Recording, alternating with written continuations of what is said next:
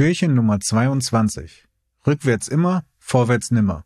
Reverse Engineering.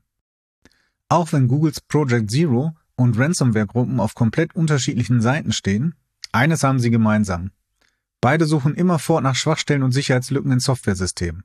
Um diese zu finden, muss man in einer Sache wirklich gut sein, dem Reverse Engineering. Reverse Engineering gibt es in vielen Bereichen, von der Biotechnologie über den Maschinenbau bis hin zu Hard- und Software. Im Bereich von Hard- und Software beschreibt Reverse Engineering den Prozess, ein System zu analysieren und seine Funktionsweise bis ins kleinste Detail zu verstehen, ohne dabei auf den Quellcode zurückgreifen zu können. Bei der Analyse werden nicht selten Bugs, Schwachstellen und Sicherheitslücken sichtbar. Zur Analyse einer Software, für die der Quellcode nicht zur Verfügung steht, kann zuerst einmal das nach außen sichtbare Verhalten beobachtet werden. Damit lässt sich gleichwohl allerhöchstens ein sehr grobes Verständnis erlangen. Eventuell lässt sich somit Protokolle verstehen, die die Software in der Kommunikation nach außen benutzt. Die inneren Mechanismen und Funktionsweisen bleiben jedoch verborgen.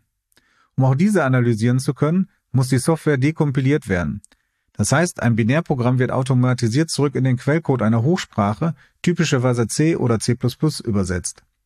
Der dekompilierte Quellcode muss dabei nicht dem originalen Quellcode entsprechen. Er ist nur funktional gleich, wenn er wieder kompiliert würde, sollte das gleiche Binärprogramm herauskommen. Diagonaltyp und Variablennamen sowie Kommentare gehen natürlich verloren, so dass das Dekompilat deutlich schwerer als das Original zu lesen und zu verstehen ist. Nicht jedes Binärprogramm lässt sich problemlos dekompilieren. Im Quellcode vorhandene Strukturen wie Funktionen oder Schleifen können beim Kompilieren verloren gehen, zum Beispiel wenn der Compiler auf Optimierung wie Inlining oder Loop Unrolling setzt. Als Alternative bleibt die Disassemblierung, also das Übersetzen vom Maschinencode des Binärprogramms in Assembler. Das ist freilich noch schwerer zu lesen und zu verstehen als ein Dekompilat. Wusstet ihr eigentlich, dass die NSA, im Gegensatz zu den Hacking-Tools und Zero Days, ganz freiwillig ein äußerst mächtiges Reverse Engineering Tool veröffentlicht hat? Gidra, so der offizielle Name, können euch ganz einfach bei GitHub herunterladen. Damit könnt ihr ganz einfach eure ersten Schritte im Reverse Engineering machen.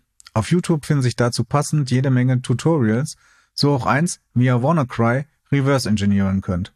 Aber bitte nur in einer Sandbox oder auf einem vollständig gepatchten System.